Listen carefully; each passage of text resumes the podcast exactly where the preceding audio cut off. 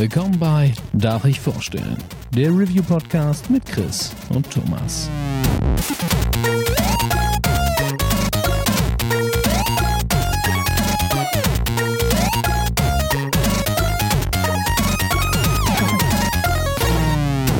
Darf ich vorstellen? Hallo und herzlich willkommen zu einer neuen Folge Darf ich vorstellen? Mein Name ist Thomas und wie immer bin ich auch heute nicht allein, denn der Chris ist an meiner Seite. Einen wunderschönen guten Tag. Und für das heutige Spiel haben wir uns einen ganz besonderen Gast gesucht. Wir kennen ihn schon länger, Chris auch persönlich, äh, nämlich der Herr Beutel, aka Phil, ist heute mit dabei. Ja, moin, grüß euch. Schön, äh, dass ich hier jo, sein darf. Moin. ja, sehr gerne, sehr gerne. Wir haben uns gefreut. Ähm, magst du noch ein bisschen äh, über dich erzählen? Der ein oder andere, ich sag mal vor allem Fans von Filmen, werden dich eventuell schon kennen. Äh, dich und oder deinen Podcast Ruhe im Saal. Äh, vielleicht möchtest du da noch ein bisschen was drüber erzählen.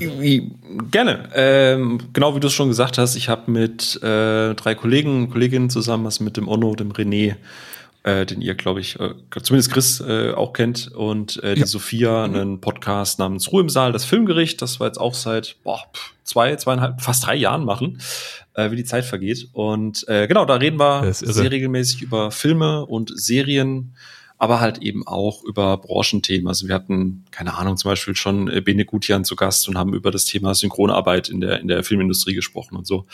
Ähm, und das sind äh, zwischen den ganzen lockeren Schnacks, wir haben das ähnlich wie ihr, einfach so ganz entspannt, ohne da tiefen philosophische Analysen oder irgendwelche cineastischen, ausufernden Monologe. Äh, einfach ganz entspannt mit Leuten von der Branche, aus der Branche und einfach als Filmfans, einfach gemütlich ähm, deswegen da ist jeder gerne eingeladen mit fast jedem Geschmack. Ja, ich liebe sowas, wenn man das nicht tot konzipiert, sondern einfach auch mal einfach über seine Leidenschaft und Hobby und sowas reden kann. Richtig, genau. Wundervoll. Und äh, die Vorbereitung, die dann immer reingeht, äh, welche Filme noch geschaut werden müssen, was gerade das Thema ist, das finde ich dann immer ganz spannend, das auf Social Media auch mitzuverfolgen. Ähm, ja, äh, Link Sowohl zu Herr Beutel als auch zu Ruhe im Saal findet ihr dann auch bei der Ankündigung auf der Social Media Plattform eures Vertrauens. Jetzt gehen wir aber zum heutigen Thema über. Wir haben Prince of Persia durchgespielt, The Lost Crown, ein nagelneues Prince of Persia Spiel. Ich weiß, als die ersten Videos dazu äh, rausgekommen sind, als das Ganze so angekündigt wurde, war die Begeisterung im Internet ein bisschen verhalten. Ich glaube, das war einfach nicht das Spiel, das viele erwartet haben oder haben wollten. Ähm, wie habt ihr das wahrgenommen, als das jetzt vor einem halben Jahr, sechs, sieben Monaten äh, angekündigt wurde?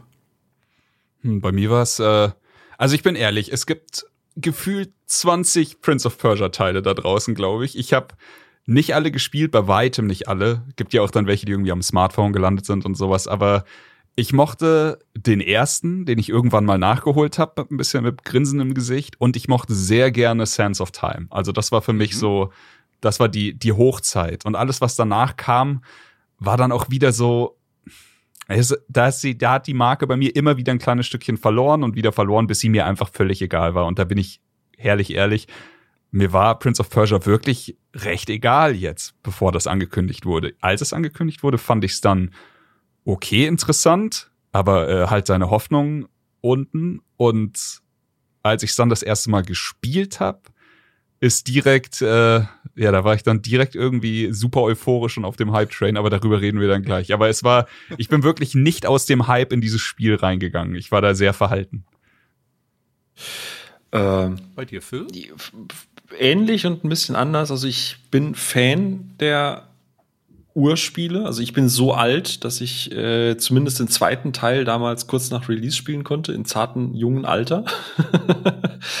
äh, war das, das war Super Nintendo Ja, ja, oder? genau. Das, äh, der der, der ja. zweite war jetzt Shadow in the Flame äh, und der kam genau. neben DOS halt eben 96 kam der auch für, für Super Nintendo raus, so also drei Jahre nach dem ursprünglichen Release. Und da war ich dann äh, knapp zehn. Also da, da konnte man das schon spielen und habe dann halt eben auch äh, mit, mit so einem DOS-Emulator äh, den ersten Teil damals gespielt, der äh, einfach ja. so unfassbar bockschwer ist, aber der, also heutzutage würde jeder, jeder nach dem Easy Mode schreien. Damals war das halt einfach Gameplay-Streckung, damit man halt irgendwie zwei Jahre was zum Spielen hat. Ähm, ja, Spiele damals waren ein bisschen anders. Das ist, das ist richtig. Stimmt schon. Äh, man, man, hatte ja mehr Zeit, äh, so auch noch und, und weniger Content ja. eigentlich. Und ich weiß, dass der letzte, den ich so richtig bewusst gespielt habe, dann, also das heißt bewusst gespielt, wo ich dann gesagt, oh, guck mal, Prince of Persia war Prince of Persia 3D. Das war eine Demo, die war damals in der PC Action. War die da schon da? Oder, oder Bravo? Ich weiß es nicht. Auf jeden ja. Fall, äh, da, Ey, es gab sein. eine Demo von Prince of Persia 3D und das war so hardcore scheiße. ähm, dass ich halt gesagt habe, okay, die Demo reicht mir. Und ich weiß, dass ich dann etwas verspätet Sense of Time und Warrior Within jeweils angespielt habe, weil gerade Sense of Time genießt mhm. ja durchaus einen sehr guten Ruf, hat mich aber ja. nie gecatcht. Und da mag ich ein bisschen oldschool sein. Ich weiß nicht, wie es bei euch ist, aber das ist so ein bisschen wie bei Zelda. Für mich haben gewisse Franchises gewisse Looks. Ein Kommandos. Kommandos ist für mich isometrisch von oben ja. und wenn du dann plötzlich eine 3D-Version davon machst mit Ego-Shooter-Dings, nee, nein. Zelda ist für mich a Link to the Past. Das heißt, top-down isometrisch. Ja, Breath of the Wild und, und okay. oh, Breath of the Wild und so. Ja. Das ist alles cool. Und ich, ich gucke begeistert Videos und, und sehe, wie das Menschen wirklich an der Stange hält. Ich habe das nach drei Stunden ausgemacht, weil ich gesagt habe, Alter, nee, aber gar keinen Bock auf die Scheiße. ähm, also es ist nicht für dich zum Spielen, aber du schaust dir dann Genau, also ich will da auch gar niemandem irgendwie das, das madig machen. Da bin ich vielleicht einfach zu, ja. zu hardcore nostalgisch. Aber ähm, es gibt äh, jetzt vor ein paar Jahren kam ja auch ein Zelda raus, auch wieder so isometrisch, das habe ich noch nicht gespielt, aber das ist dann eher so, was mich triggert, mhm. wenn ich mal wieder Zeit habe. Und Prince of Persia ja. halt durch diesen Erstkontakt war für mich immer 2D von der Seite. 3D, Prince of Persia 3D Aha. war scheiße. Das heißt für mich im, im Kopf, der, der junge Phil hat gesagt, 3D bei Prince of Persia ist kacke. Und wenn ich 3D-Adventures spielen ja. möchte, spiele ich halt Tomb Raider oder so irgendwas. Ähm, das Einzige, was mich dann wirklich mal wieder gezogen hat, war, ich glaube 2008 war es, dieses Prince, of, also zum fünften Mal ein Prince of Persia, das einfach nur Prince of Persia heißt, dieses mit dem Cell-Shading-Look. Ne? Ja, ja. Ähm, das ja. fand ich stilistisch sehr cool und habe das auch, glaube ich, zur Hälfte durchgespielt, aber aus irgendeinem Grund habe ich aufgehört. Ich weiß es nicht mehr, aber das fand ich echt noch cool. Und danach war einfach, auch weil es bei Ubisoft liegt, ich bin jetzt nicht der größte Fan, sorry, äh, war die Marke für mich einfach so uninteressant. Und als dann der Trailer für Lost Crown kam, das war dann so, Oh, ich war nämlich gerade ausgehungert. Ich habe gerade Blasphemous durchgespielt, mhm. Blasphemous 2 und ich war gerade so Mega, ich war gerade ja. so auf dem Metroidvania Wahn und ich dachte mir so, oh, Freunde, es geht back to the roots, das ist genau worauf ich Bock habe. äh, so sehr, dass ich mir das erste Mal ja. in meinem Leben den Ubisoft Client installiert habe und äh, auch das Same. das Uplay ähm, das Uplay ähm, äh, mir ausgemacht habe für einen Monat. Ich hasse äh, Ja, so haben wir es ja, auch gemacht. Ähm, und also ich muss sagen, ähm, das ist ja wirklich ab. Äh, nur ganz kurz zu deiner Zelda-Geschichte, was du gesagt hast. Ähm, ich habe dasselbe mit einem anderen Franchise und das ist bei mir Final Fantasy. Und ich will auch wirklich niemandem die neuen Final Fantasy-Teile madig. Ja, eigentlich will ich es manchmal schon, aber nur zum Spaß. Aber bei mir ist dasselbe. So, wenn du mir hier Final Fantasy 6, 7, 8, 9, 10, das ist, ich weiß, da ist auch sehr viel passiert zwischen diesen Teilen, aber es ist trotzdem dieses rundenbasierte Kampfsystem und das ist alles, ich sag mal, die oldschoolige Final Fantasy-Ära und alles, was danach passiert ist, das sind bestimmt gute Spiele. Ich, ich weiß, das MMO muss richtig gut sein, das hat richtig viele Fans. Ich weiß auch, dass jetzt hier mit 16 wieder ganz viele Leute Spaß hatten, aber jedes Mal, wenn ich das reinlege, dann schreit alles in mir, ich will, dass es so ist wie früher. und genauso stelle ich mir das bei Zelda bei dir vor, wenn du hier, keine Ahnung, Breath of the Wild spielst, dass dann irgendwas in dir schreit, so come on, ja, ich will A Link ich, ich, ich mag so ganz komplett ungeführte Open Worlds nicht. Also das letzte, was ich gespielt habe, war Elden Ring, aber das hat dann doch in sich schon einen sehr klaren Pfad, der sich am Ende sehr stark verengt. Und das halt in mhm. Breath of the Wild, ey, ich finde das total krass, was du alles tun kannst. Aber der Punkt ist, die reale Welt ja. ist mir schon zu kompliziert, Digga. Ich will einfach mein Schwert und mein Schild und will Monster kloppen, so. ey, aber ich finde es total krass, dass die Leute, also jetzt auch gerade mit hier Tears of the Kingdom hieß es, glaube ich, was, ey, was sie da basteln ja. mit diesen mhm. Flugapparaten. Ich bin absolut, das ist wie Lego-Technik so, ne? Es ist absolute ja. Begeisterung ey, die aus haben der Ferne. ein anderes Spiel gespielt als ich in meinen 100 Stunden. Ohne Scheiß. ähm, wo es übrigens, ist so, okay. Wo es übrigens, vier Reifen, passt. Was übrigens umgekehrt ja. funktioniert hat, ist zum Beispiel bei Assassin's Creed. Ich mochte die ersten zwei super gern und alles danach hat mich Ubisoft mit seiner totgetretenen Formel komplett, auch Mirage. Alle haben gesagt, es ist viel kleiner und kompakter. Ich habe Mirage nach fünf Stunden aufgehört, weil es wirklich einfach absolut ja. exakt der gleiche Bums ist, nur halt in einer kleineren Karte. Die Ezio-Reihe war fantastisch. Die Ezio-Reihe hat so mir richtig Spaß gemacht. Aber danach war ich weg. Ja. Aber ich, es gab so zwei Sidescroller Assassin's Creed. Das eine ähm, in, in Persia, wie, wie hieß das? Äh, war, das eine war in Indien, glaube ich. Russia, glaube ich. India. Genau, und das fand ich War super. das dann ein Handheld-Titel oder gab es richtige Konsolen-Sidescroller? Äh, Konsolen. Auf der Konsole Side, äh, Assassin's Nie- nie 2D gespielt. Sidescroller. fa- Ich will jetzt nicht Metroidvania sagen, weil dafür war es äh, schon sehr klassisch, einfach 2D äh, Action Jump'n'Run. Aber die haben mir richtig Spaß gemacht. So und äh, vielleicht. Habe ich tatsächlich nie Ja, gespielt. also kannst du gerne mal nachholen. Also ich, Ja, vielleicht sind das meine Assassin's Creed. Ja. ja. Schau, schauen wir uns mal an. Thomas, wie war's denn bei dir? Ähm, ja, ganz ähnlich. Also ich bin, äh, ne, wir sind ja alle gleich alt, in Anführungsstrichen. Da bin ich dann noch der Älteste. Also ich habe sogar noch Teil 1 gespielt.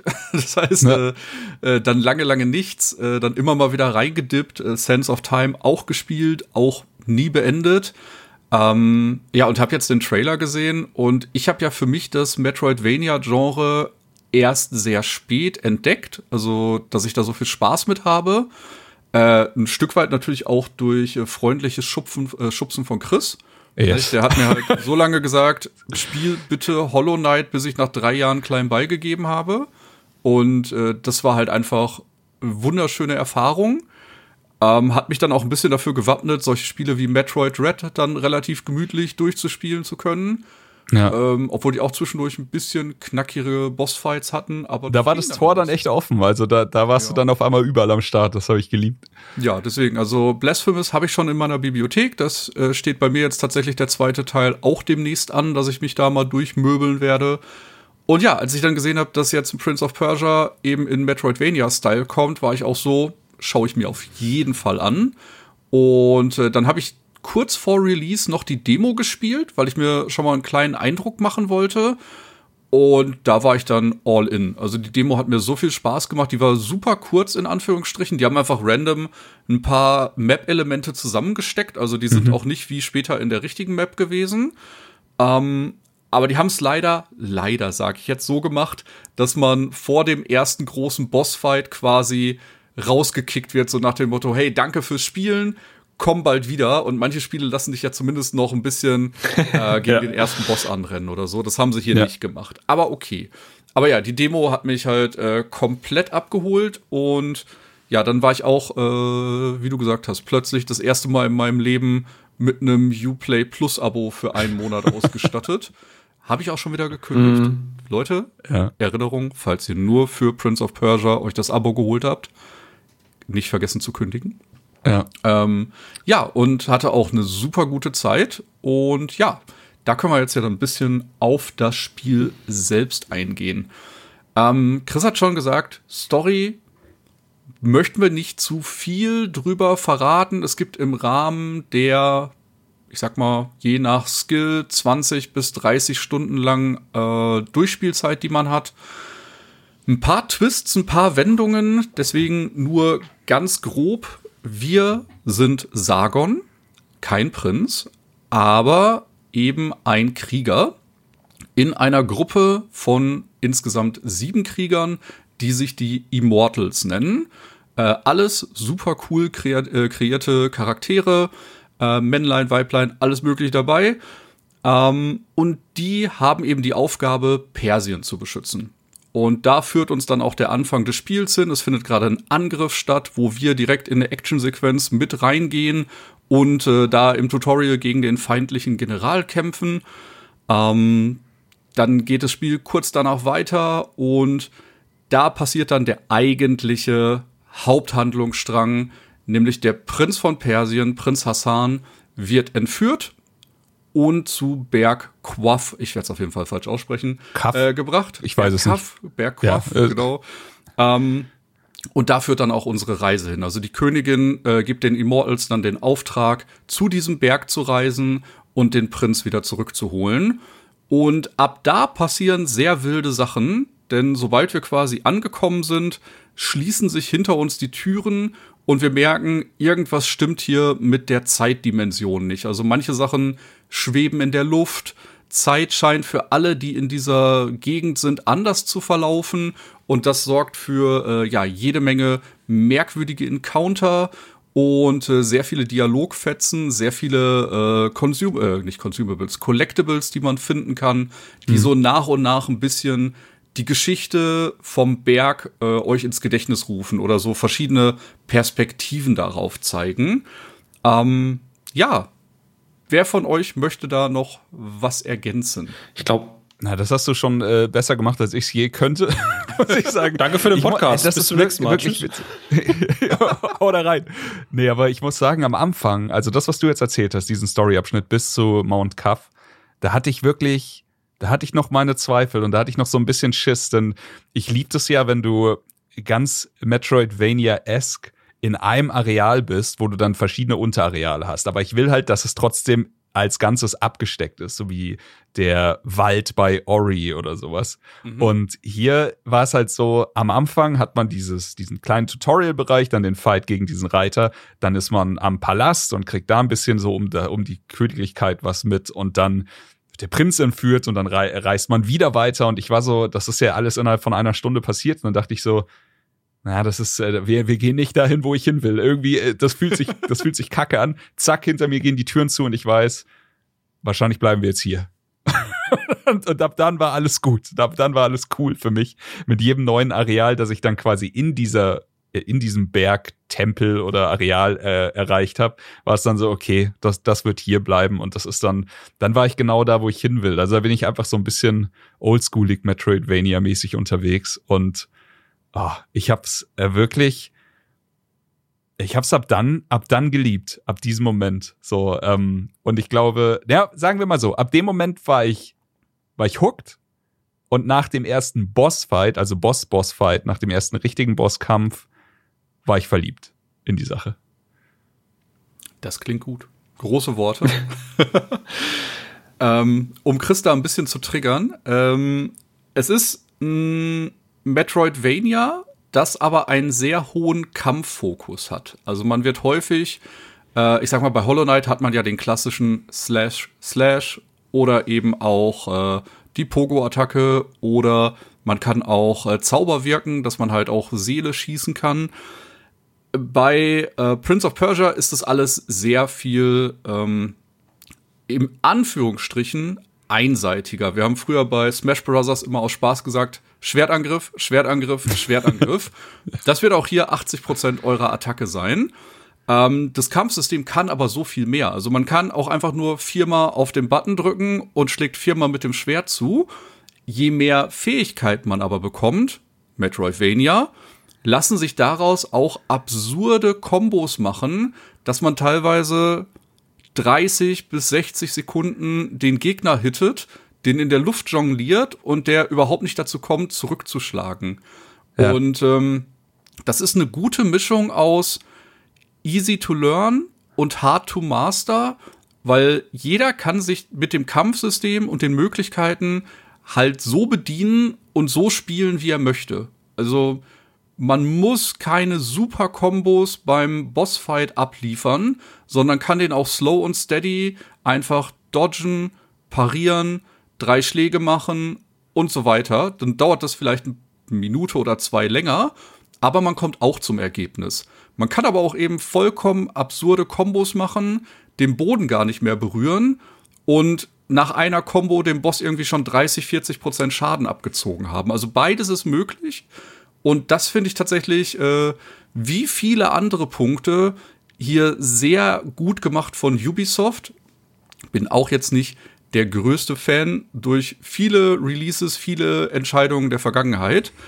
Aber ähm, Thema Barrierefreiheit in Prince of Persia oder auch Einstellungsmöglichkeiten, wie schwer man sich das Spiel machen möchte, wirklich da Hut ab, da haben sie eine sehr gute Arbeit gemacht. Ja, da sagst du was. Also generell hier, äh, ich weiß, er, er hört den Podcast und er freut sich immer, wenn wir ihn deswegen erwähnen, aber guter Kumpel von uns, Reumeier, ähm, ist bekannt dafür, dass er immer die Orientierung in Videospielen und auch im richtigen Leben, wie ich letztens gehört habe, verliert. Aber wir reden dann immer quasi über einen, einen, Modus für ihn und es gibt ja in dem Spiel quasi, du hast mehr, mehrere Möglichkeiten, dir das Leben zu vereinfachen. Du kannst dir A, die Orientierung vereinfachen und kannst dir einfach, sagen wir jetzt mal, äh, eher mit Pfeilen und Blinken und allen möglichen anzeigen lassen, wo du hin musst als nächstes. Und das zweite, wie du schon sagst, die Schwierigkeit. Und auch hier nicht einfach nur also an oder aus, so es ist schwer oder es ist nicht schwer, sondern du kannst es herrlich anpassen. Du kannst anpassen, wie viel Damage die Gegner machen. Du kannst anpassen, wie viel Damage du machst.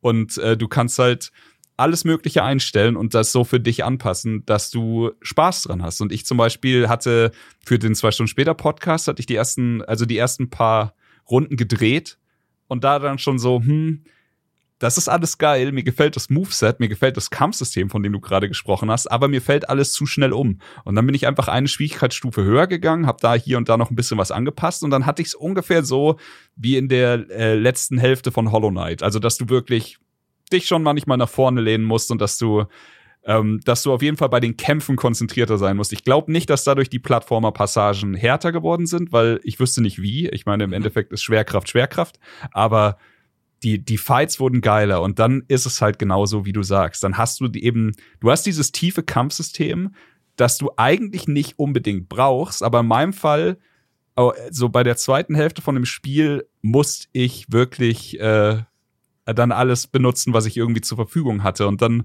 hast du eben ein Kampfsystem mit den üblichen Verdächtigen. Du hast Fighting Game-eske Kombos, du hast diese Eröffnungsschläge, du hast Aerials, dieses Gegner-Jonglieren, von dem du gesprochen hast. Du hast auch Diminishing Returns. Also wenn du immer dasselbe machst, dann wird das weniger Schaden machen. Du hast normale Attacken, aufgeladene Attacken.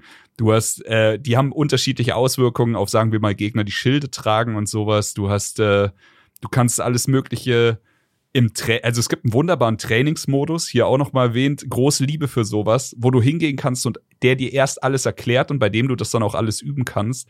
Und dann das Allerschönste für mich, du hast eine wirklich gut ins Spiel eingebaute Parry-Mechanik. Und das bedeutet, du kannst offensiv sein, solange du die Pariertaste ähm, im richtigen Moment drückst, kannst du quasi offensiv sein und trotzdem noch alles deflecten, was nicht gerade eine von diesen roten unblockbaren Attacken ist, wo du dodgen musst. Du hast den Dodge und am Ende des Tages hast du wirklich einen wundervollen Baukasten, wo du dich auf alle Arten, auf alle denklichen Arten austoben kannst im Kampfsystem.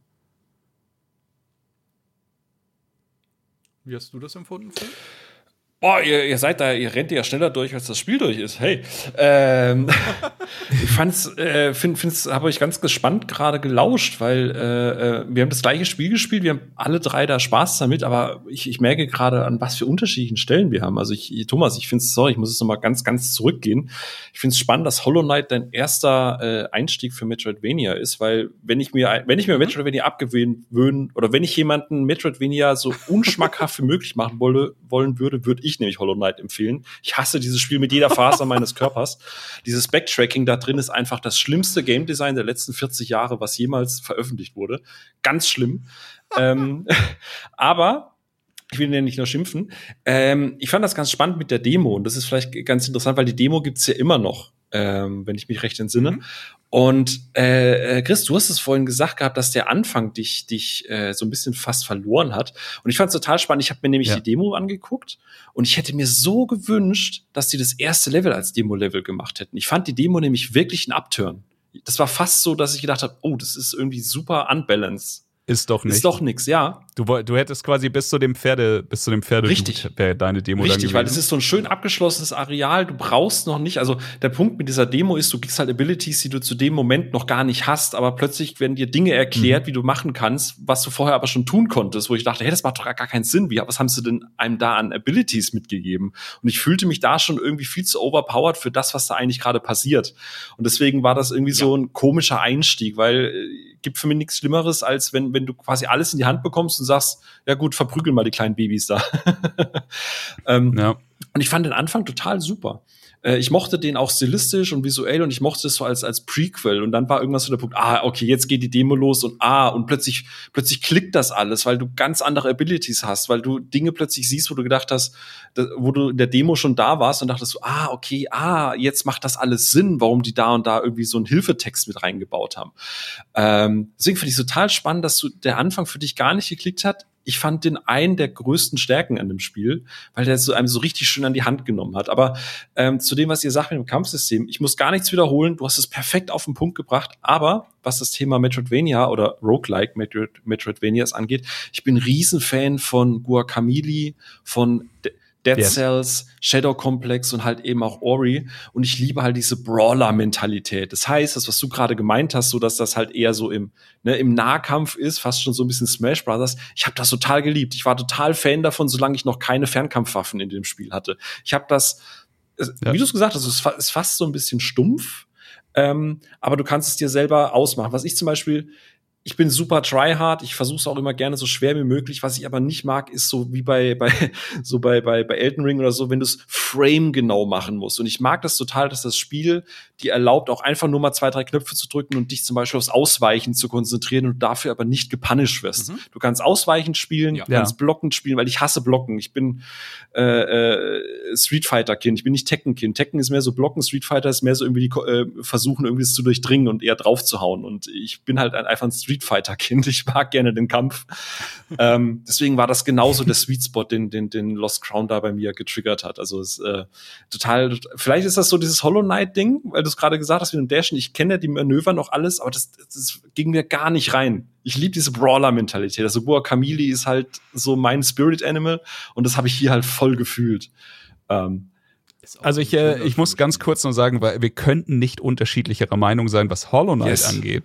Aber das Fass lassen wir jetzt zu, aber das ist auch völlig okay. Aber ähm, Guacamole liebe ich auch. Und ich habe hier tatsächlich in meinen Notizen auch stehen, dass mich der der Haut draufartige Fight-Stil hier teilweise sehr an Guacamole erinnert hat und das meine ich nur positiv. Absolut. Also es ist, Guacamole ist auch nicht stumpf. Guacamole ist perfekt auf der Art, die es sein will und das wird auch in beiden Teilen absurd funny schwierig Richtung Ende, wenn du es dir oh, schwer ja. stellst. Und genau das äh, kannst du hier auch haben. Aber was du sagst mit dem, du wirst nicht unbedingt gepunished, wenn du es nicht frame perfect spielst und sowas, das ist eine Sache, die ich hier auch stehen habe, die mir richtig gut gefallen hat. Es gibt ganz oft, also zum Beispiel auch in Hollow Knight ist es so, wenn du einen Gegner nur berührst, und das ist egal, ob der Gegner eine Attacke macht oder nicht, du wirst bluten und du wirst, äh, du wirst geschubst, du, du wirst vielleicht in Zacken geworfen, du kriegst auf jeden Fall Damage und das alles.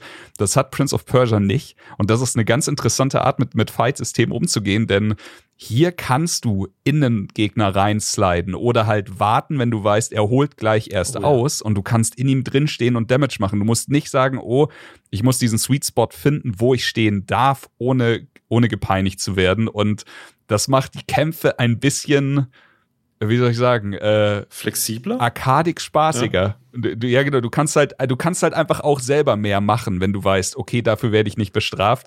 Und am Ende ist es dann so eine richtig äh, schöne, brutale Kür, die dann auf dem Bildschirm passiert in manchen Bossfights. Was ich halt sehr schön finde, ist dadurch, dass du da auch Kudos an, an, an das Studio, auch wenn du viermal irgendwie nur X drückst und es irgendwie fünf, sechs, sieben Mal hintereinander machst, die Animation variiert immer so ein bisschen. Das heißt, obwohl du dich vielleicht einfach drauf konzentrierst, gerade nicht getroffen zu werden, du hast trotzdem das Gefühl, du machst irgendwas anderes auf dem Bildschirm. Weißt du, es ist nicht immer die gleiche Animation, so, keine Ahnung, jetzt mal ganz blöd zurückgesagt an die, an die 90er Jahre Prince of Persia, wo es immer die gleiche Animation ja. gibt, sondern du wirst halt trotzdem belohnt für diese Art von Spielstil, indem du halt visuell irgendwie ein, ein, ein Goodie bekommst. Dass du halt irgendwie, äh, wenn du dann einmal noch Y mit dazu drückst oder sonst irgendwas, dass du dann in die Luft schleudert oder dass er dann irgendwie drüber springt oder dass es so eine kleine Animation gibt.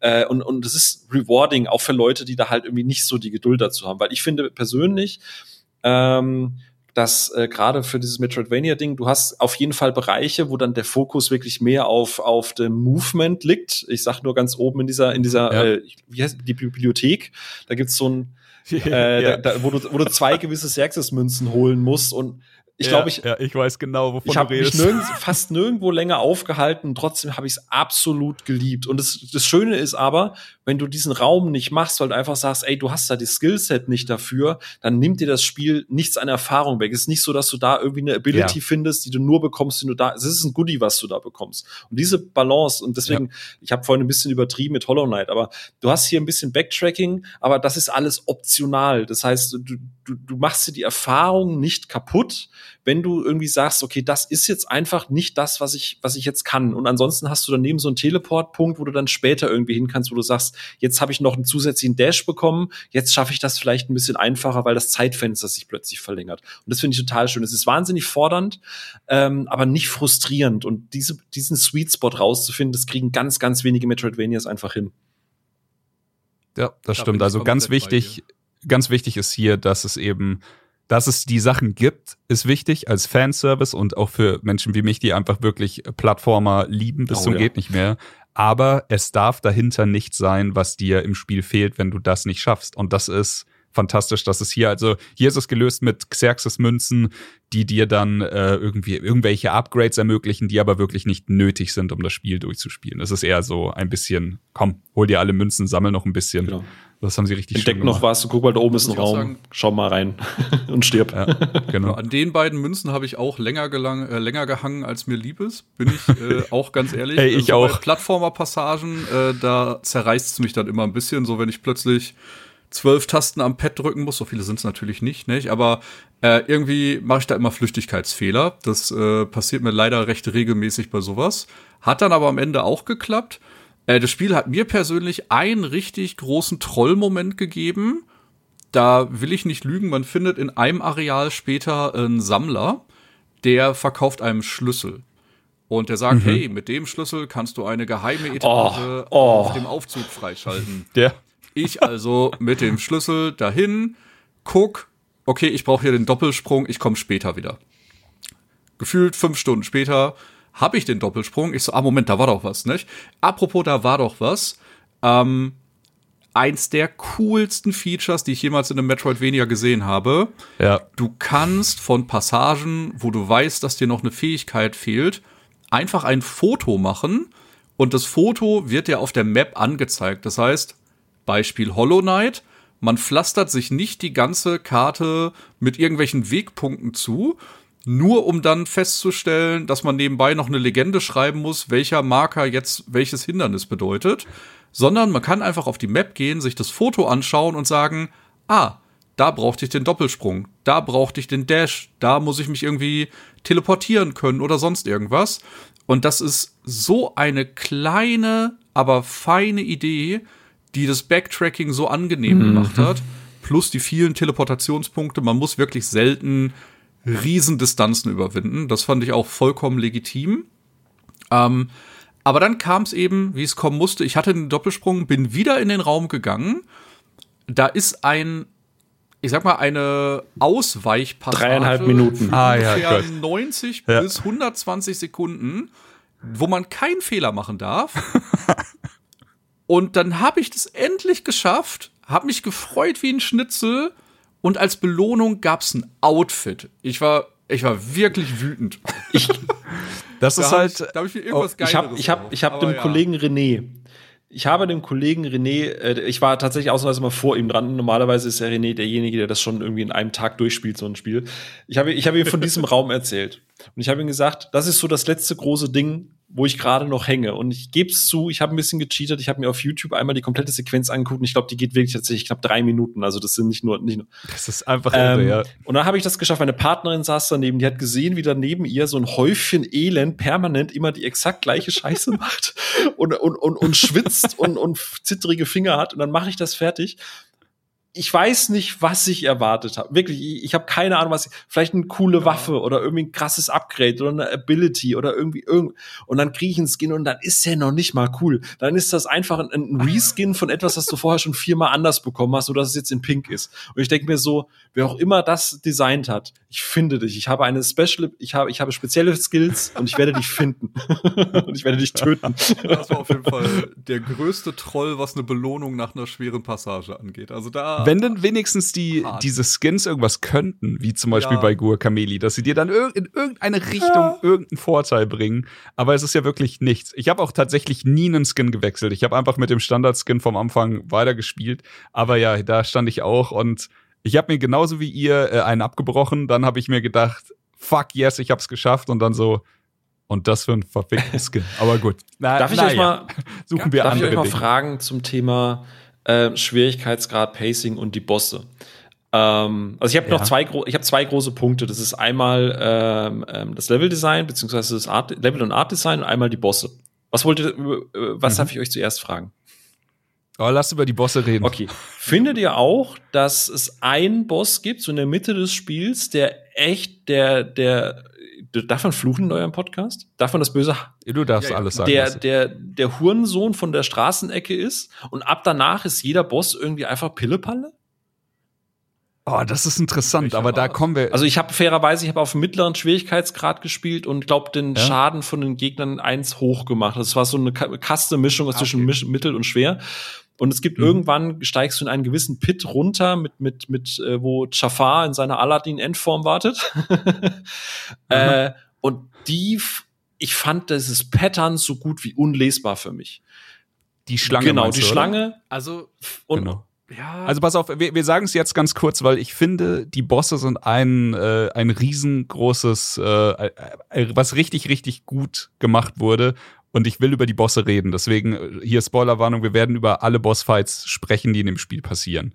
Alle. Aber ja, äh, also die Schlange war abgefahren für mich, weil ich auch, äh, ich musste viel lernen. Und eine Sache finde ich hier erstaunlich und das ist, dass dir, also viele Spiele werfen dir Bosse hin und das ist halt immer dasselbe. Klar, Boss hat viel HP, klar, Boss macht viel Schaden und Boss hat abgefahrene Attacken. Aber das ist es hier nicht, denn ich finde, hier fordert das Spiel von dir, dass du erst also du hast auch hier diese Pad, aber ich meine, wenn die Schlange mit dem Tail swipe, dann springst du drüber. Da musst du nicht für studiert haben. Aber bei manchen Attacken von Gegnern, und die Schlange war auch einer davon, gab's Attacken, wo ich erst dachte, okay, es ist unmöglich, hier keinen Schaden zu fressen, bis ich mich dann erinnert habe, was ich alles für Fähigkeiten habe und dann durch die Fähigkeiten, die ich bekommen habe, einen Weg gefunden habe, wie ich quasi den Schaden umgehe. Aber es ist, äh, ich fand, es war ein Step mehr, als es in sehr vielen anderen Spielen von mir gefordert wurde, was ich das fand angeht. Das gerade witzig, weil du sagst mit diesem, mit diesem Schlangen-Vibe und das finde ich ein bisschen komisches Breaking the Pattern, weil wenn sie den Schlangen, äh, den, den, den Schlangen, den Schwanz-Swipe macht, leuchtet der gelb. Das Problem ist aber, das kannst du nicht blocken. Du musst da erst drüber springen und ihre Folgeattacke kannst du erst blocken. Und das finde ich halt einen richtigen Bitch-Move, weil du etablierst das ganze Spiel gelb bedeutet, es ist parierbar mit einer Counterattacke. Ja. Und hier ist es halt plötzlich dann nicht mehr parierbar. Und das ist so, das ist halt ein Bitch-Move. Das hat, das ist halt nicht cool. So. Äh, aber das andere, was du ja. sagst, da stimme ich dir zu, weil da habe ich auch mit René drüber gesprochen. Er ist so, ah, diese, und René, ich meine, du kennst ihn, René ist absolut tryhard, der ist pixel perfect, der ist frame genauso, ne? Der ja. ist halt, wo ich in Elden Ring 400 Versuche für einen Boss brauche, sagt er, ja, er war ganz gut zum Warm-up. Den hat er im ersten Versuch aber direkt gelegt, so, wo ich denke, so, du Bastard. äh, scheiß Flexer.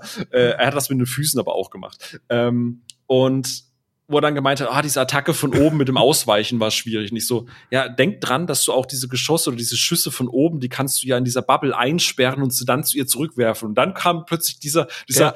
Reverse-Uno-Karten-Moment, wo er dann sagt, ach stimmt, ja, hätte ich auch machen können. Ich so, ha, so fühlt sich das also an, deswegen machst du das so gerne. Ja. Fun Fact, äh, ich habe nur auf Schwierigkeit Krieger gespielt. Das ist quasi einfach normal, äh, alles einfach einfacher Multiplikator. Ähm, ich habe die im zweiten Try gelegt. Ah, das ist crazy. Und Aber ich muss hier sagen, nur, ich habe das also, mit den Bomben nicht gerafft. Ich habe in, ich habe nicht gecheckt, was ich mit den Bomben machen muss. Äh, hab dann quasi im ersten Teil die schon so weit gehabt, dass die auch die parry-bare Attacke gemacht hat, habe aber auch jedes Mal äh, verkackt und bin dann gestorben.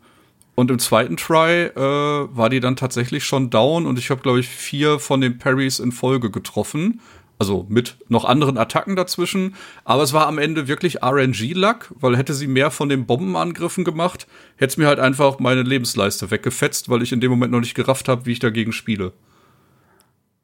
Ja, bei mir war es, also jetzt auch mal über alle Bosse gesprochen, weil du ja gesagt hast, danach wurde es für dich sehr viel einfacher. Bei mir war es so, dass ich glaube, ab dem, also der erste Boss, dieser Manticore, war, okay, guck, also davor hat man ja auch schon in Anführungszeichen Bosse kennengelernt und man dachte für sich vielleicht, okay, sind, sind das jetzt Bosse? Ich meine, das ist eine, eine große Bossleiste im Raum, es gibt Musik und sowas, aber das war es halt nicht. Den erst, der erste Boss hast du gemerkt, der wurde mit einer coolen Sequenz vorgestellt, dann wurde der Name in den Screen geworfen, ziemlich stylisch. Und dann, okay, zwei Phasen, alles gut. Ich fand den Bossfight sehr interessant und cool. Keine große, keine große Schwierigkeit, aber es war cool, er hatte so Gift. Und dann kam relativ schnell in diesem Wald diese äh, Forest Queen, die auf diesem ah, Flügelwolf oh, geritten ist. Und das war der erste Boss. genau, richtig geil inszeniert, richtig cool. Auch hier äh, herrliche Hommage an Hollow Knight, an den Fight mit den Mantis Lords, wo sie dann, also du, dann switcht irgendwie eine, in einer, also zwischen den mhm. Phasen, mhm. ähm, es wird dann alles rot und es sie, sie springt von oben quasi nach unten mehrfach in verschiedenen Ausführungen von sich selbst und du musst dann immer dodgen. Also ist herrlich. Aber da dachte ich schon so, aha, okay, wir ziehen also an. Und dann später bei bei der Schlange, da wusste ich, okay, hier, hier geht's jetzt also hin. Also das ist der Weg. Und danach wurde jeder Fight schwerer für mich. Und das war irgendwann wirklich so weit, dass ich, das war gegen Ende, das war King Darius, also hier, äh, okay, wir müssen nicht mehr über die Figuren reden, aber ihr wisst, welchen Fight ich meine, ja. der Typ mit dem riesigen Eisschwert der, es war wahrscheinlich meiner Schwierigkeit geschuldet, aber der Fight gegen den hat teilweise acht Minuten gedauert. Und da so lange durchzuhalten, weil ich habe einfach so wenig Schaden an ihm gemacht, so lange durchzuhalten, ohne selber Fehler zu machen und deswegen zu sterben, das, ey, ich hab's Warte, geliebt. Ich hab's geliebt, dass ich, dass ich wirklich bei dem Fight dann mehrere Tries gebraucht habe. Und dann bin ich nochmal zurück zum Baum gegangen. Also Bäume hier, sowas wie das Bonfire. Du kannst deine, deine Charms, deine Amulette ändern. Ähm, und das, dann habe ich halt, keine Ahnung, ich habe dann den Eischarm reingemacht, damit ich weniger Schaden fresse und so. Weißt du, so richtig, okay, wir setzen uns nochmal ins Zeichenbrett. Wir müssen das jetzt tun, weil ansonsten laufen wir hier gerade gegen eine Wand. Ich habe geguckt, wie ich mehr Schaden für mich raushole, solche Sachen reingenommen wie, wenn ich in der Luft bin, mache ich mehr Schaden. Und dann auch so, okay, es ist für mich ja kein Problem. Ich kann ja am Boden schlagen oder in der Luft. Du bleibst jetzt eh so cool in der, in der Luft stehen, während du eine Combo machst. Und ja, dann bin ich wieder hin, habe ihn dann nach drei Tries also umgehauen und war einfach super happy. Und das ist so, das war genau das, was ich von dem Spiel auch irgendwie wollte, dass es mich bei den Bossfights dann fordert und ja, das ist ja das, worüber wir vorhin geredet haben. Du kannst für dich die Schwierigkeit so einstellen. In dem Moment, wo du dir denkst, das wird mir zu einfach und das gefällt mir nicht, kannst du es dir schwerer machen. Wenn du dir denkst, oh, das ist aber einfach, aber es ist gerade genau das, was ich, was ich will. Ich hatte einen schweren Tag in der Arbeit, was auch immer. Ich will da jetzt durch. Dann ist das, dann ist das sein Weg und es gibt da kein richtig und kein falsch. Aber dass du die Möglichkeit hast, das für dich anzupassen, habe ich echt geliebt bei den Ich muss jetzt kurz einmal den Thomas machen. Also Darius habe ich im ersten Try gelegt. Ja, ja, Thomas hat mir auch gesagt, dass es für ihn recht einfach war und dann ich so, okay, und dann sage ich einfach, meine Fights dauern acht bis zehn Minuten. Wie war das bei dir? Nee, nicht. ja, so habe ich Trifft den halt, mach, mach doch halt mal Schaden. nee, aber es war halt genau das. Also der Damage Output war ein komplett anderer. Ich glaube, das erste Mal, wo ich bewusst die Charms wegen einem Boss geändert habe, war tatsächlich beim End-End-Boss. Also da habe ich gesagt, okay, hier habe ich so viel Airtime, da muss ich noch mal auch, wie du gerade gesagt hast, äh, auf jeden Fall ein bisschen umskillen, ein paar Sachen wegpacken, die ich nicht mehr brauche. Ähm, ja. Ich habe aber, es ist halt so ein komischer Durchschnittswert, nicht? Also ich habe nirgendwo so hart gehangen, nicht? Es gibt ja andere Spiele, Sekiro oder du hast gerade Elden Ring genannt, nicht? Wo ich vier, fünf Stunden gegen einen Boss angerannt bin. Und sowas hatte ich halt hier nicht, nicht? Also ich habe jeden Boss ich sag mal 20 bis lass es 45 Minuten gewesen sein. Also schon mehrere Tries, Pattern lernen, lernen, wie man der jeweiligen Ulti des Bosses wirklich ausweichen kann, weil das haben sie eben mhm. so schön gemacht. Du hast halt immer meistens auf dem Weg zu einem Boss eine neue Fähigkeit gelernt. Und dann hat der Boss aber spätestens bei einigen Attacken von dir auch verlangt, dass du die neuen Fähigkeiten tatsächlich einsetzt. Nicht? Also, ja. wie du gerade gesagt hast, bei King Darius war man fast mehr in der Luft unterwegs als am Boden, weil man halt die ganze Zeit die Enterhaken-Mechanik yes. genutzt yes, yes, hat. Oder bei Orod hat man plötzlich auch gedacht, okay, seine Ulti ist ultra krass. Und beim ersten Mal bin ich halt seinem ersten Bodenswipe, der die ganze Map ausfüllt, gedodged. kommt kurz auf den Boden auf und er macht einfach das gleiche nochmal. Und ich so, ja, geil, nicht? Also man hat auch nur diese Sekunde, um auf den Boden aufzukommen und nochmal die gleiche Ausweich-Movement-Sache äh, zu machen. Ja. Und ähm, ihr habt gerade auch äh, Kiana angesprochen, die äh, Queen of the Forest. Ich habe, weil ich teilweise, ich, ich bin dann immer leicht gestresst bei solchen Bossfights, ich habe weder gerafft, dass sie in der letzten Phase riesig golden geleuchtet hat, wenn sie von der Luft angeschwungen kam. Also ich habe nicht einen Parry gegen sie gemacht, obwohl es so offensichtlich war. Ja. Und ich habe, bis sie down war, nicht gerafft, dass ich mein Doppel plus Warp machen muss, um diesem riesenroten Rad zu entkommen. Also irgendwie, obwohl man die Fähigkeit kurz davor bekommen hat, hat es in dem Moment einfach bei mir nicht Klick gemacht, die in dem Kampf einzusetzen. Und deswegen war ich da wahrscheinlich ein bisschen mehr am äh, struggeln als. Aber das finde ich das Schöne. Ähm, dass du gerade bei späteren Bossen halt eigentlich, also rein theoretisch auf dem Papier, auch glaube, wenn man uns jetzt dazu hört, klingt das, als müsstest du alle, was sind es, 12, 15 Abilities perfekt beherrschen und ja, und im besten Fall mhm. kannst du das auch, ne, dass du halt sofort dran denkst, okay, das ist ein Geschoss, ein Geschoss kann ich einfangen und wieder zurückwerfen. Hier kann ich quasi ein, äh, quasi ein, ein, ein Echo setzen, damit ich mich hier wieder zurückporten kann und, und all die Geschichten. Aber das Schöne ist, und ne, jetzt habe ich auf einem Custom-Schwierigkeitsgrad gespielt, aber das Schöne ist, selbst wenn du sagst, okay, fuck, das ist mir zu stressig, ich krieg das nicht hin, weil ich habe ich hab nicht Fingerakrobatik studiert, fünf Jahre lang in Cambridge, äh, sondern ich drücke halt immer nur zwei Knöpfe. Selbst dann kriegst du es hin. Es dauert dann zwar ein bisschen länger, aber du kannst es trotzdem schaffen und das ist schön. Ja, finde ich auch. Also das war bei, bei allen Bossen, muss ich sagen, es war, äh, man musste ein bisschen was lernen. Man musste ein bisschen was benutzen von den Skills, die man hatte, aber es hat sich trotzdem immer spaßig angefühlt. Also ich hatte, ich hatte nie das, ich hatte keinen Frustmoment in dem ganzen Spiel. Sowohl bei den Plattforming-Dingern, die ich sehr gut fand, als auch bei den Bossfights, aber es war auch nicht einfach und keine Ahnung, so muss es, so muss es für mich sein. Ich weiß, ich will das Fass jetzt gar nicht aufmachen, aber es gibt so viele Debatten über Schwierigkeitsgrade und sowas. Aber hier ist es für mich eben perfekt gelöst du kannst es einfacher machen. Du kannst es auf normal spielen, du kannst es so schwierig machen, wie du willst. Und es gab auch noch einen schwierigeren Schwierigkeitsgrad als meinen da waren mir die Gegner einfach zu spongy, zu bullet spongy. Also ich habe halt einfach dann, dann war jeder Encounter, egal mit wem, war fünf Minuten lang. Und das war dann einfach das so. Macht okay, auch keinen Spaß. Das möchte ich ne? nicht. Das ist Eben, dann, dann, also so, das ist, das ist mir dann ein bisschen zu viel. Ich wollte, dass es schwierig ist, aber es nicht, dass so, es rausgezögert. Es gibt halt diesen Sweet Spot zwischen, und zwischen Zeitstrecken, aber halt, oder Herausforderungen. Und sobald du halt merkst, okay, exakt jetzt muss ich halt 15 Mal perfekt dieses Timing machen, dann ist es halt irgendwann nicht mehr fordernd, sondern halt nervig und dann macht es halt keinen Spaß mehr. Genau, aber äh, dass du, dass du da für dich das, das Richtige finden kannst, ist perfekt. Und so muss es sein. Und es tut, den Tryhards tut's nicht weh, wenn du es einfacher machen kannst. Den Leuten, die einen einfacheren wollen, tut's nicht weh, wenn du schwer einstellen kannst. Alle sind happy. So, also so schwierig ist die ganze Sache ja eigentlich nicht. Aber ich finde, hier haben sie es wirklich gut hingekriegt. Ich finde nur der, der, äh, ich glaube, der, da wo du diesen Bogen bekommst, der, der Typ ist auch nochmal ein ganz spezieller ja. Kreis der Höhle. Also da fand ich. Menelaus, der Bogendude. Also ja. da das Muster, auch mit dem Pfeilen von oben und so, das war so ein Ding. Das ist halt random teilweise. Also das ist ja nicht so, dass das einem festen Pattern folgt, sondern diese kommen ja teilweise wirklich random der, runter. Und dann ist so ein Punkt, wo ich sage, jetzt aber stretch das jetzt bitte nicht zu sehr, weil, weil random in so einem Timing-Spiel ist halt nie cool. aber zum Glück ich hatte nee. für mich irgendwann die Möglichkeit gefunden, Alben auszuweichen. Ich weiß genau, was du meinst, weil ich da auch hart gestruggelt habe. Ich habe dann für mich die Möglichkeit gefunden, äh, quasi immer mit wie, wie ein Hase hin und her Haken schlagen und dodgen in einem richtigen ja. Timing und dann habe ich es manchmal geschafft, gar keinen Schaden zu fressen, aber es war irre. Aber generell, hier, also ich fand Oroth auf dem Schiff war ein krasser Fight. Da ist wirklich bei mir der ganze Screen explodiert yes, irgendwann.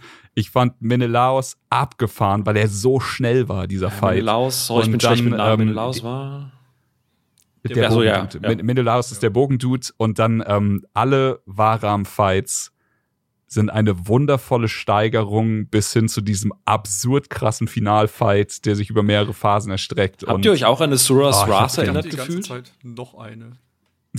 ich hatte mich tatsächlich an Sekiro ah. erinnert gefühlt. Weil einfach, äh, also in Sekiro auch jetzt hier, kleiner Spoiler, aber du, du trittst ja mit Game gegen, gegen einen äh, Gegner an und dann quasi am Ende nochmal und dann ist es am Ende auch ein Vier-Phasen-Fight und genauso war es dann hier auch, als ich dachte, okay, ich kenne jetzt sein Moveset ja schon halb, weil er, also er wird ja in jeder, in jeder Geschichte, wenn man ihm begegnet, wird er ja noch ein bisschen krasser und noch ein bisschen krasser. Und am Ende dann, ähm, ja, die finale Form, sagen wir einfach mal, äh, abgefahren. Also es hat mir richtig, richtig viel Spaß gemacht. Und ich muss sagen, ich finde Prince of Persia ist ein Spiel, das, also kein kurzes Metroidvania. Du hast sehr viel Fleisch in diesem oh, ja. Spiel.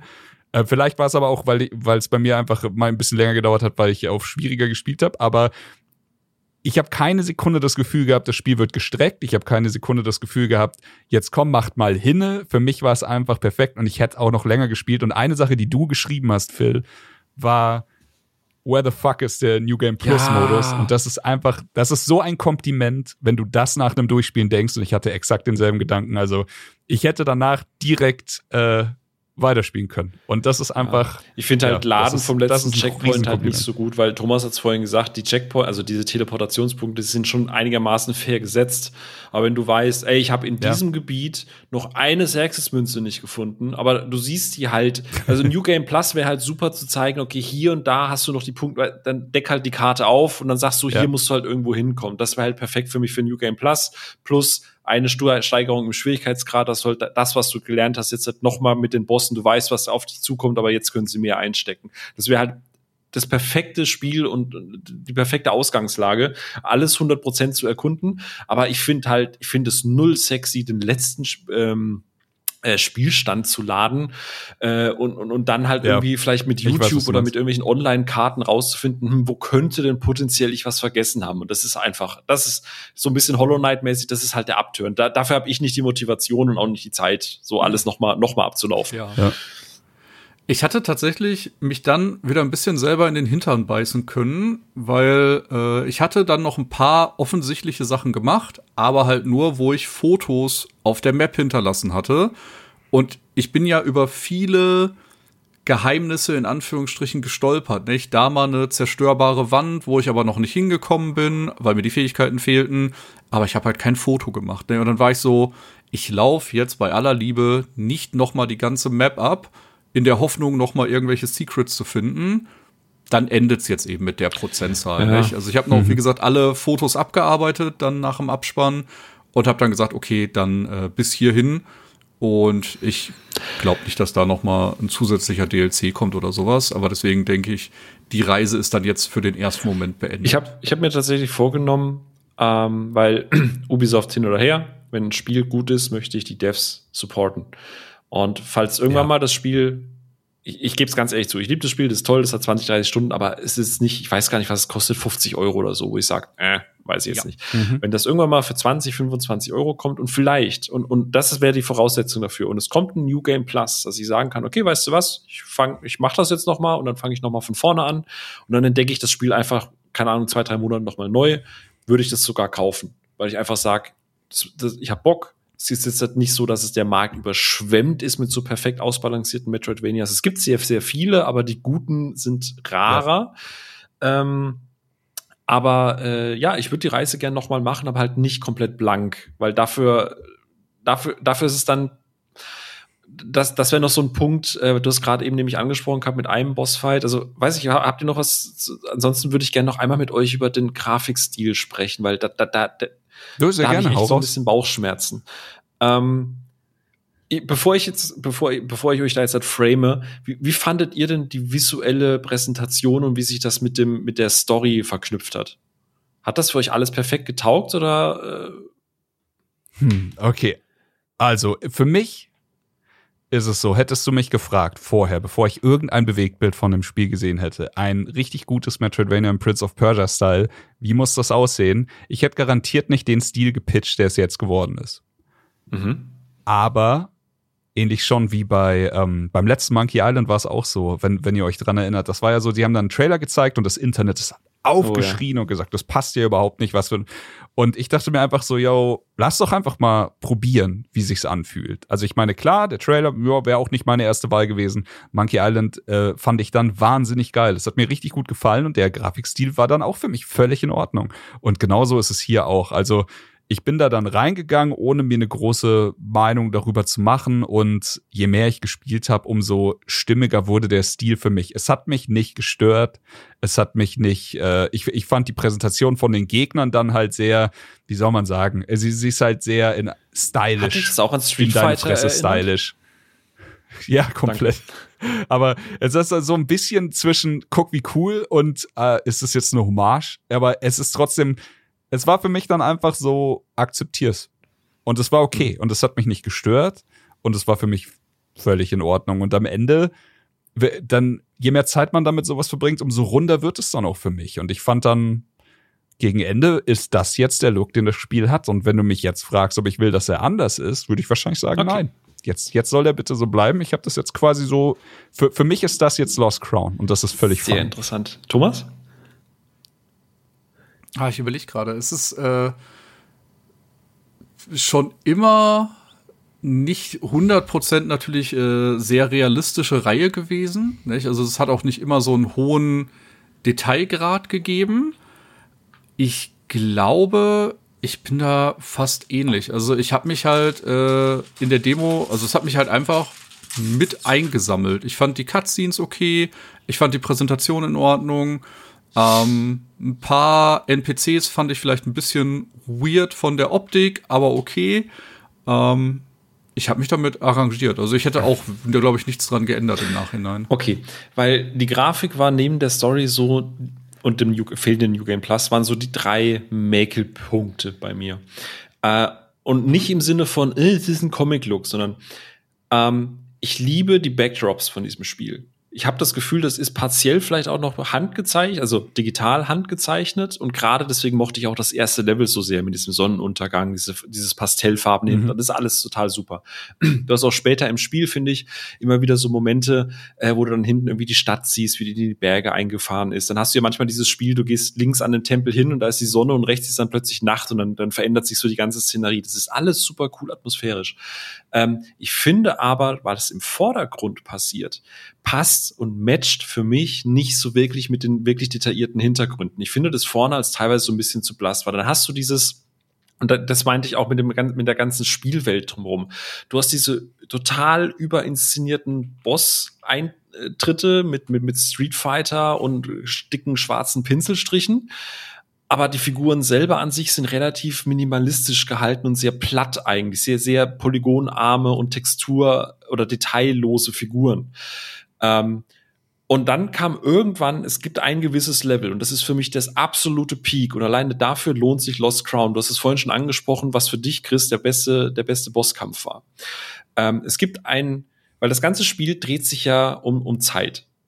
Übrigens kleiner Fun Fact, es hat mhm. nichts mit der mit der äh, Sense of Time Timeline zu tun, sondern das ist die Original Timeline.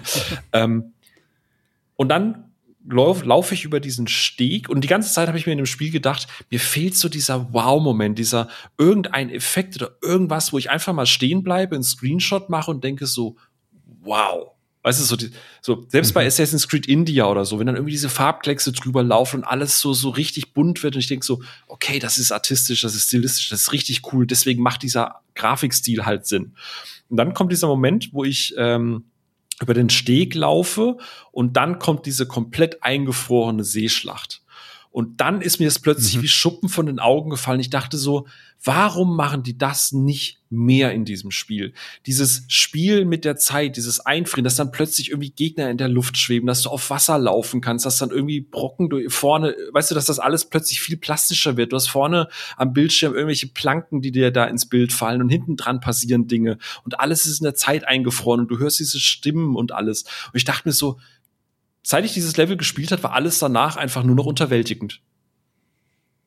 Ja, krass. Ich, ich verstehe, was du meinst, weil ich fand es auch extrem geil und ich habe da auch, ich weiß, ich glaube, ich habe äh, Steffi dann geholt und habe gesagt, guck dir das mal an, wie geil das aussieht. Weil Same einfach, bei mir, ja. Also diese, diese Mischung, die Mischung aus dem, was du erzählst, das ist halt, es sieht einfach schon geil aus, plus die Tatsache, dass sich jetzt wieder vom Spielstil wieder eine kleine Mechanik eben eröffnet, eben jetzt steht alles still. Du fragst dich, ist das jetzt einfach nur cool da oder ist das wirklich was, was ich auch benutzen kann, wo ich auch draufspringen kann, diese Planke? Ist die fest für mich?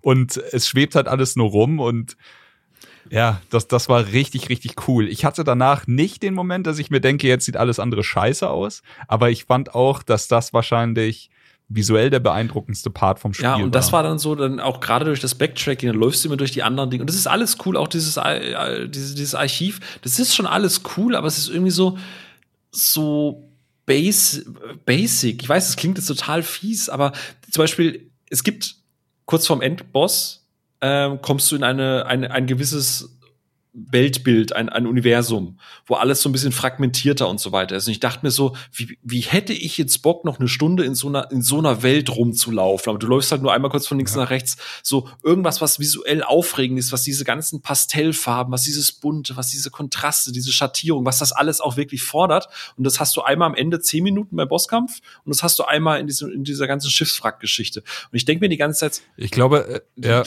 ich glaube, es ist für dich wirklich so, dass du einfach, äh, dass es zu viel, zu eintönig und derselbe Brei mhm. ist. und dass quasi diese Sachen dann, die extrem anders sind, so krass herausstechen, dass du dir denkst, man davon mehr. Das wäre ja, geil gewesen. Das war dann irgendwie, da haben sie sich selber ins Bein geschossen, weil das war so, ich sehe dieses, dieses ganze äh, Schiffslevel und, denk, und dann fällt mir plötzlich auf, so was ich die ganze Zeit vorher vermisst habe, so dieses, dieser Wow-Faktor, dieses Spiel mit der Zeit, weil dies, mhm. dieser ganze Berg ist angeblich in der Zeitschleife gefangen und außer dieser einen zerbrochenen Statue, die ich repariere, da, da, da, da passiert nichts. So, das ist alles, es könnte auch, das ja. könnte teilweise auch Blasphemus einfach sein, gerade mit diesen fetten goldenen Bogenschützen und so.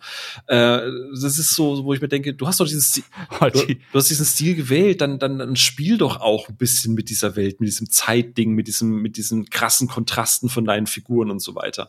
Ähm, aber ich, deswegen, ich wollte, deswegen, ich wollte das nicht schon vorgeben, ich wollte einfach mal wissen, wie ihr so diese Erfahrung gemacht habt. Es ging mir nicht darum, ja, ja. dass es, äh, das ist Cartoon-Look, ist mir scheißegal, es ist cool. Nee, nee, also ich muss sagen, es, ich verstehe, was, was dich da bewegt. Also es ist bei mir nicht so, es ist bei mir nicht, nicht so schlimm und ich fand die, ich fand das Areal cool, ich fand die anderen aber auch geil. Ähm, aber ich, ich kann verstehen, was sich da bewegt hat. Aber ich glaube, das sehe ich dann wahrscheinlich einfach nicht so eng. Ja. Na gut, aber äh, äh trotzdem, trotzdem schön, schön, dass du mich verstehst. Wenigstens jemand. ja, wichtig. Gut, im Gegensatz zu der Hollow Knight Sache, die du vorhin gesagt hast. Das machen wir gleich auf, auf Podcast. Ja, das machen wir ähm, auf Podcast. Ich habe noch ja, eine Sache, bitte mehrere Sachen auf meinem Schmierzettel, aber eine, die ich äh, noch positiv erwähnen möchte. Ähm, das Spiel hat zwischendurch für mich wirklich knifflige Plattformpassagen. Wir haben gerade schon darüber gesprochen, es gibt ein paar rein optionale. Es mhm. gibt aber auch ein paar, durch die man durch muss, um Story Progress zu machen. Mhm. Habe ich alles gemacht. Hat mich teilweise ein bisschen länger gedauert, aber es ging alles.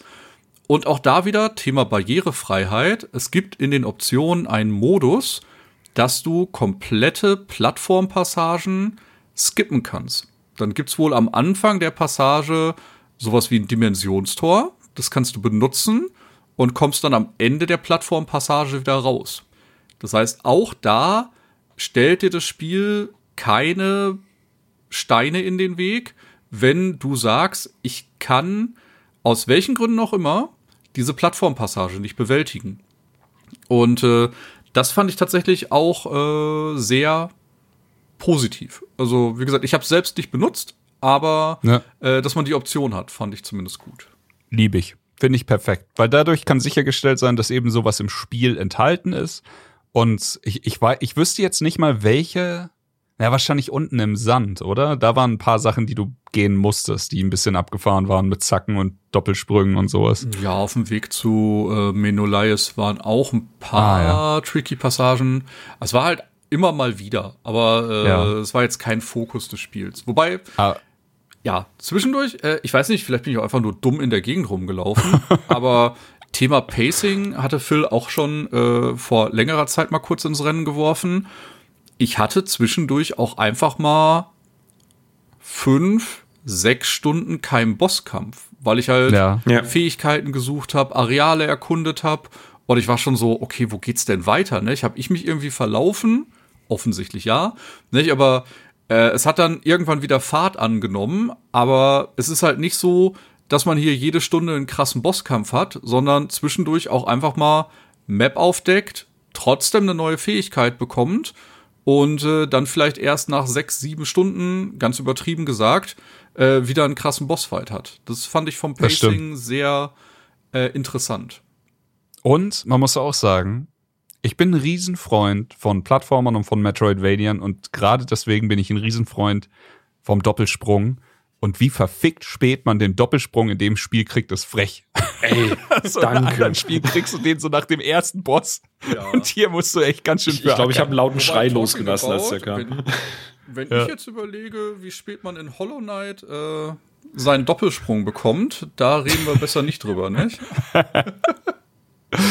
nee, ähm, ja, ansonsten habe ich, glaube ich, alles, was ich auf meinem, auf meinem Blatt habe, abgehakt, außer äh, Thomas weiß es, weil ich mit Thomas da ausführlich drüber geredet habe. Ich wurde, also okay, das ist jetzt mein kleiner Teil von Kritik, denn bisher, also wirklich, ich bin von dem Spiel erschlagen worden von, äh, von Euphorie, Liebe und Hype, also der beim Spielen passiert ist. Aber ich habe leider ein paar Bugs mitgenommen. Nicht alle hatte Thomas auch. Das war dann meistens so, ist dir das auch passiert? Nee. Und ich so, fuck. Ich hatte aber ähm, auch einen sehr guten, der dir dafür nicht passiert ist. Richtig. Aber bei mir war es so, also ich hatte ein paar Kleinigkeiten, wo ich echt sage, okay, ist nicht so schlimm. Das war, ähm, es gibt so ein Fight, ich würde nicht mal sagen, es war ein Bossfight, es war einfach so ein Mini-Fight, so eine große Krabbe, die halt einfach äh, mit einer Schere quasi sich selbst schützt. Und man muss einfach ein bisschen so ein Pattern rausfinden und die dann umhauen, ist kein Problem. Sie hat aber zwei Phasen. Und bei mir war es so, als ich das erste Mal gespielt habe, gehe ich rein in den Fight, finde relativ schnell raus, was ich machen muss. Und dann prügel ich sie auf 50 Prozent und danach nimmt sie keinen Schaden mehr. Und ich dachte, okay, jetzt muss ich wohl was anderes rausfinden, was ich machen muss. Und es gab einfach nichts. Und ich habe eine Viertelstunde mit ihr gefightet, bis ich dann irgendwann gesagt habe, okay, Pause, Thomas, Sag mal, ist die Krabbe irgendwie komisch unverwundbar? Mach ich, nee, war bei mir nicht so. Nicht so gut. Lad den letzten Checkpoint, hau sie um. Ja, es war einfach ein Bug. Sie, sie war einfach unverwundbar für mich. Ich weiß nicht warum. Und da dachte ich so, okay, ja, gleich geschmunzelt weiter. Und dann gab es hier und da mal so Kleinigkeiten. Aber eine Sache, die hat mich fast in den Wahnsinn getrieben. Und das war kurz vor dem von äh, Phil besprochenen Gebiet, ist gibt es einen NPC-Piraten. Und NPCs haben in dem Spiel manchmal so kleine Nebenquests für dich. Die sind wirklich nicht, also die meisten sind nicht wirklich umfangreich groß oder sowas. Es, ist, es stört nicht. Es, es passt schön in die Metroidvania-Welt. Manche tauchen dann einfach irgendwelche Sachen am Spiel auf, die du umhauen musst oder sowas. In dem Fall ging es um einen Papageien, den man den Piraten zurückbringen musste. Und bei mir war es so, immer wenn ich mit dem Piraten geredet habe und gesagt habe, yo, mach ich, Spiel freeze. Und ich konnte nichts tun. Und ich habe ich, wie viele Tage habe ich versucht, das hinzukriegen mit Patches und mit verschiedenen, also ich glaube über zwei, drei Tage, weil dann, dann doch so ein bisschen so ein kleiner Monk in mir drin ist, der halt sich denkt, oh, was gibt's da für eine Belohnung? Was, ich will das schon alles haben, so ist doch schade, dass ich jetzt eine Quest eben nicht machen kann. Und dann habe ich wirklich alles gemacht in dem Spiel, was man machen kann, bis es zu diesem Point of No Return kommt. Und dann bin ich noch mal hin und siehe da mit irgendeinem der allerletzten Patches, die es dann gegeben hat, konnte ich die Quest annehmen. Sie war in fünf Minuten erledigt. Es gab eine scheiß Belohnung. Keine Ahnung, es war fuck ja. egal. Aber ist das Spiel wenigstens konsequent. Ja, ja, wahrscheinlich. Aber es war halt so, da denke ich mir immer, wenn ein Spiel schon die Erwartungen so krass übertrifft, wie das bei dem hier der Fall ist für mich, dann würde ich mir halt auch wünschen, dass man vielleicht noch die paar Wochen mehr gepolished hätte, um den einen oder anderen Bug, weil ich habe dann natürlich auch nach dem Bug gesucht, habe dann zwölf andere Bugs gefunden, die andere Leute hatten und habe mir dann auch gedacht, na, das ist so ein bisschen schade, wenn sich was, was dann am Ende doch so gut ist, so ein bisschen ein eigenes Bein stellt oder so. Ja. Was war denn dein Bug nochmal, Thomas? Ähm, bei mir hat beim ersten großen äh, Varam-Encounter auf der Brücke, also ja. äh, da hat er zweimal aufgehört zu funktionieren. Oh, also fuck, er ja. ist einfach ich stehen geblieben ja. und hat nichts mehr gemacht. Ja, das ist schade. Ja, und ich war halt einmal, äh, ich glaube, so 20 Minuten im Fight und war so gerade dabei, Pattern Pass, Pattern Pass, Pattern Pass, plötzlich eher so Stillstand. Ich so, okay, neu geladen, wieder 15 Minuten. Ich so, okay, gleich habe ich ihn, gleich habe ich ihn. Stillstand. So, oh Mann, ne? Dann das ist auch so eine Boss-Taktik, ne? Einfach ja, totstellen genau, genau. und sagen. Oh, ich glaube, er gewinnt. Zack. Jetzt kriege ich ihn an der Ehre. Der haut mich bestimmt nicht kaputt, wenn ich mich nicht bewege. Ähm, ja, und dann halt noch mal reingeladen. Dann hat aber plötzlich alles geklickt, ne? Also von vorher, was war knapp, habe ich ihn dann besiegt und hatte noch drei oder vier Heiltränke übrig, ne? Also da war ich dann nach 30 Minuten so im Kampf drin, äh, dass ich alles irgendwie dodgen, parieren oder sonst was konnte und dann war es äh, relativ angenehm. Aber es war nervig. Also das hat mich in dem Moment schon so ein bisschen so, oh, come on. Das, das war jetzt wirklich nicht nötig. Ich habe ja. noch einen ganz krassen Kritikpunkt. Ich habe dazu auch keine Lösung im Internet gefunden. Ähm, es gibt ja in Summe sieben Immortals. Also uns Sargon plus sechs. ich glaube, ich weiß, worauf du hinaus willst. Und über Spiel hinaus trifft man alle in irgendwelchen Situationen mal wieder. Aber direkt am Anfang trennen sich ja alle. Nicht? Man kommt an und jeder sagt so, yo, wir gehen unserer Wege, bis später.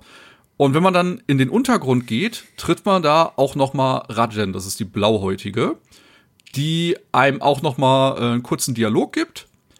Und danach sieht man sie nie wieder. Sie taucht nirgendwo auf. Sie taucht nicht als Boss auf, sie ist einfach weg. Und ich frage mich, wurde sie vergessen? Also was ist passiert, dass sie einfach, keine Ahnung, sollte da irgendwo noch ein Bossfight sein? Kommt noch ein Bezahl-DLC? Ich habe es einfach nicht verstanden. Sie, also warum die einen Immortal einfach komplett äh, aus allen Belangen rausgelassen haben, ich habe es einfach nicht gerafft. Das ist ein Sidekick, sie, sie macht blau. Ja, ja.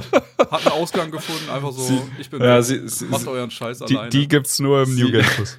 sie, ja. sie, äh, sie musste danach zum fünften Element eine Oper singen.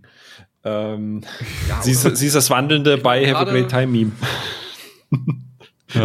Vielleicht ist ja auch kurz so Avatar rüber, ja. ist ja gerade auch bei Uplay. Sie hat.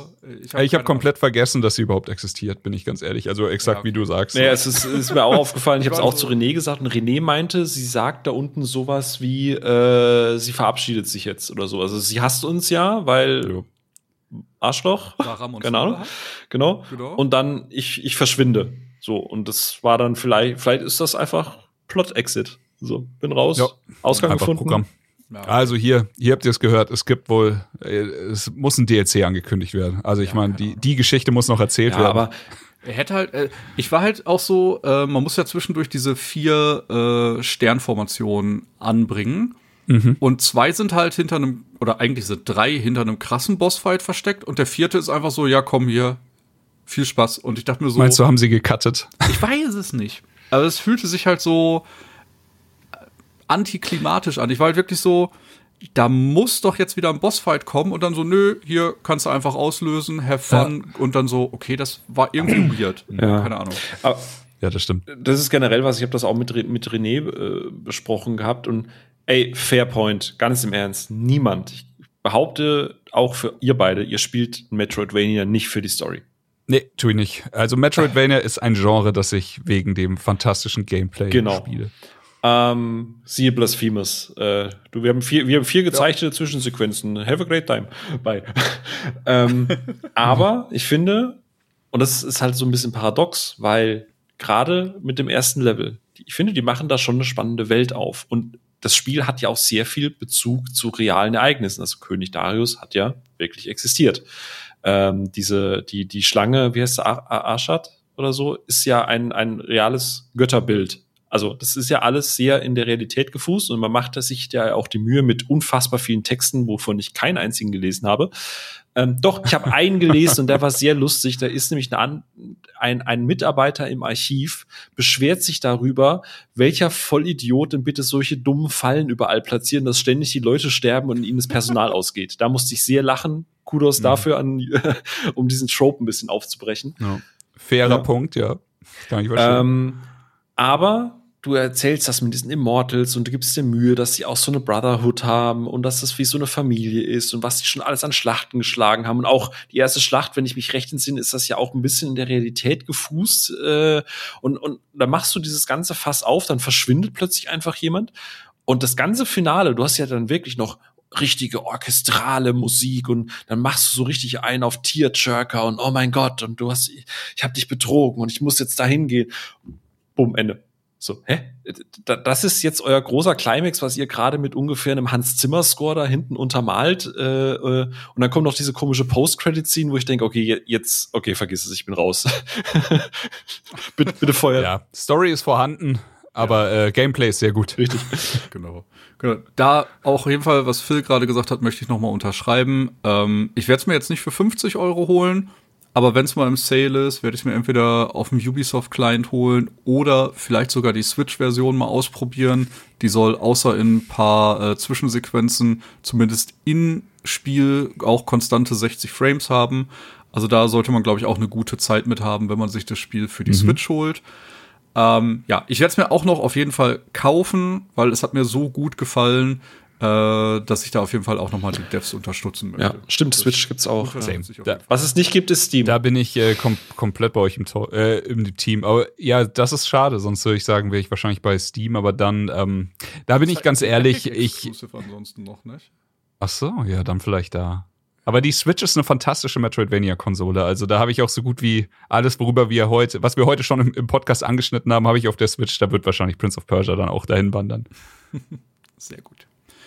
Gut, dann würde ich sagen, packen wir es für heute. Wie ihr vielleicht gemerkt habt, bis auf ein paar Kritikpunkte äh, waren wir alle unfassbar positiv überrascht. Ich glaube, es gibt äh, nichts Schöneres, als einfach mit einem guten Release im Januar ins Jahr zu starten, den man nicht auf dem Schirm hatte.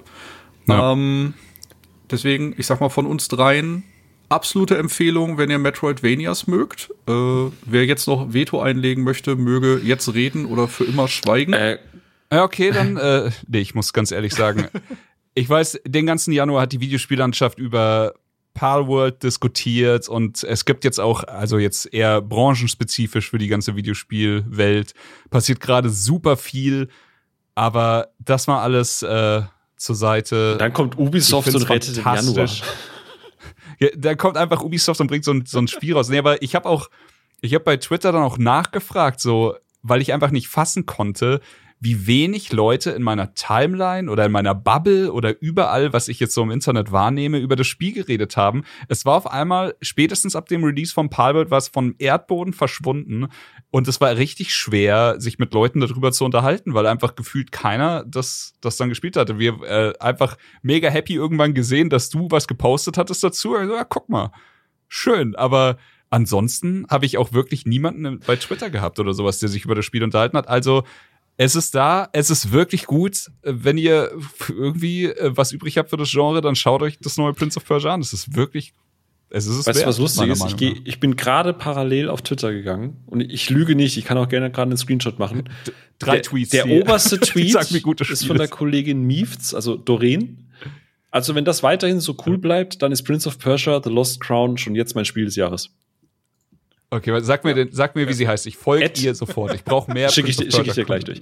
Ähm, ich würde ich würd sogar mal sagen, falls man, und damit beenden wir das, wie wir es quasi angefangen haben, ähm, falls das reizvoll für euch klang, falls ihr die 3D Prince of Persias kanntet, falls ihr ein bisschen Bock einfach mal gerade oder ein bisschen, bisschen noch wartet auf andere Spiele, weil Diablo 4 irgendwie die neue Season scheiße ist oder Overwatch 2 immer noch kacke ist, ähm, es gibt die Demo. Ihr könnt nichts ver Es gibt wieder Demos. Leute, es ist 2024 ja. und wir empfehlen eine Demo-Version von einem Spiel. Wie schön ist das denn? Und auch das von Ubisoft.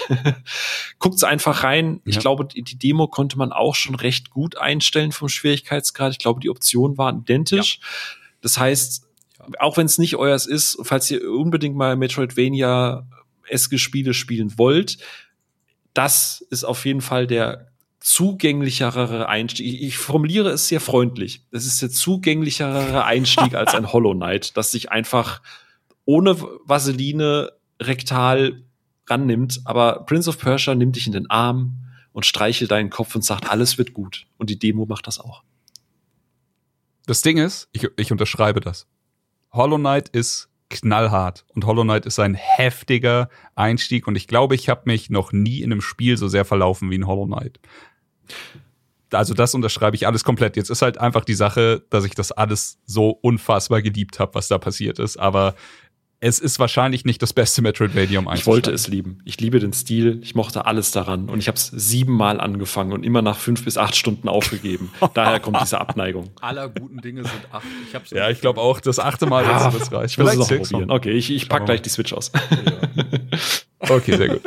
Super. An der Stelle, äh, Phil, tausend Dank für deine Zeit. Danke, dass du äh, mit uns über Prince of Persia gesprochen hast danke. Äh, schade, dass es das einzige Mal bleiben wird, weil ich jetzt Hollow Knight äh, gedisst habe und deswegen instant ausgeladen werde, aber.